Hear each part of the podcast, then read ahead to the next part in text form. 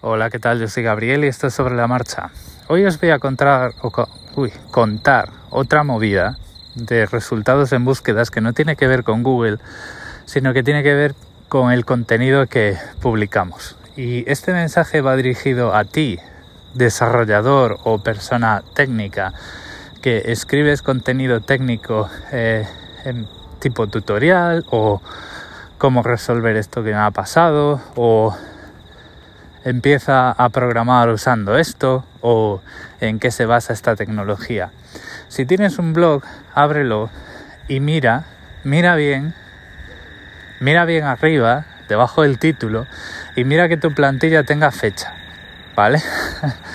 Porque no hay una cosa más frustrante que estar intentando resolver un problema hoy, en 2021, y no saber si la solución que estás leyendo va a funcionar porque no tiene información de fecha.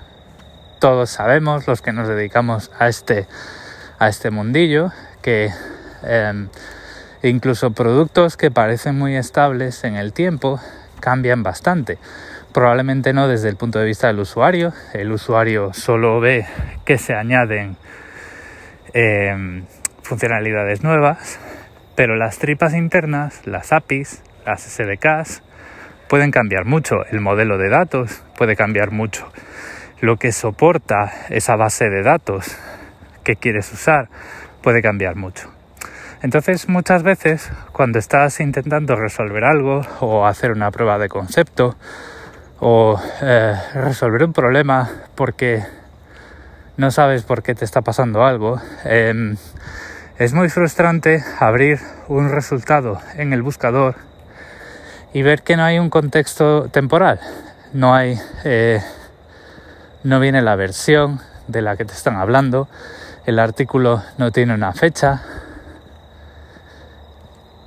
En general no sabes si estás perdiendo el tiempo, ¿vale? Esto es algo además que si seguís a gente del sector en, Twitter, veréis protestar por esto eh, cada cierto tiempo.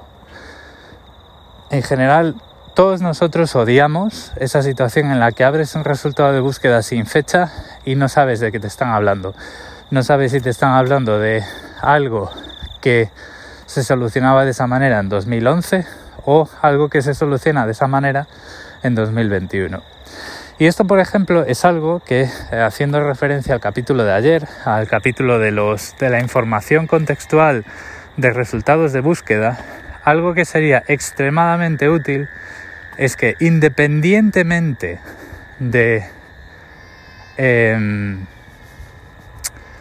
lo que haga eh, Google con la Wikipedia y demás, y lo que haya hecho el autor dentro, si su plantilla tiene fecha o lo que sea, que Google te pudiera decir de alguna forma o te pudiera inferir, pudiera inferir de alguna manera la fecha de publicación o la fecha de última modificación del contenido, ¿vale? Porque luego está el, el truqui del almendruqui, que es pues eh, volver a reindexar los blogs y volver a eh, eh, restaurar de cero cosas y tal, pues que en los servidores cambian las fechas de modificación, pero que al final pues eso no te resuelve nada. hay, hay publicaciones responsables que no solo dicen la fecha de publicación, sino que te dicen eh, en un banner, en una especie de em, cuadro amarillo que resalta al principio que te dice, ojo que este artículo es de más de hace un mes, ¿vale? a eso llegamos, ¿no? O sea, yo tampoco estoy pidiendo eso, pero por lo menos debajo del título y el autor pon la fecha, porque si no pones la fecha estás haciendo perder el tiempo. Eh, yo en general eh, y te lo digo, si, si tú tienes una publicación que no tiene fecha en los artículos, yo es lo primero que busco, eh, arriba y abajo. Entro, leo el título, leo el autor, muchas gracias fulanita, muchas gracias fulanito. Izquierda, derecha, no veo fecha, hago scroll abajo de todo, izquierda, derecha, no veo fecha, cierro esa pestaña y vuelvo a los resultados de búsqueda y vuelvo a buscar. O sea, si no hay fecha, no leo. Entonces, eh, es importante poner fecha, ¿vale? Y si yo no leo, el navegador y las cookies de Google y todas las eh, librerías de publicidad son lo suficientemente inteligentes como para no contabilizar ese anuncio eh, como debería. O sea que por ahí no va a entrar ingresos por publicidad tampoco. Entonces, bueno, pues esto es lo que os quería contar hoy. Eh, otra vez en la dinámica de no extenderme mucho y aprovechar estos eh, descansos o el, trayecto a la estación de tren o las dos vueltas al parque eh, entre después de comer y la siguiente reunión y todo este tipo de cosas y trabajo desde casa pues teléfono a la oreja y bueno pues pronto un poquito dentro de unos días seguro que al menos pondré pues el, micrófono de los auriculares de por medio si no vuelvo a tener tiempo antes para sentarme en la oficina y utilizar pues ese micrófono que pues, pues que ya conocéis de otros días.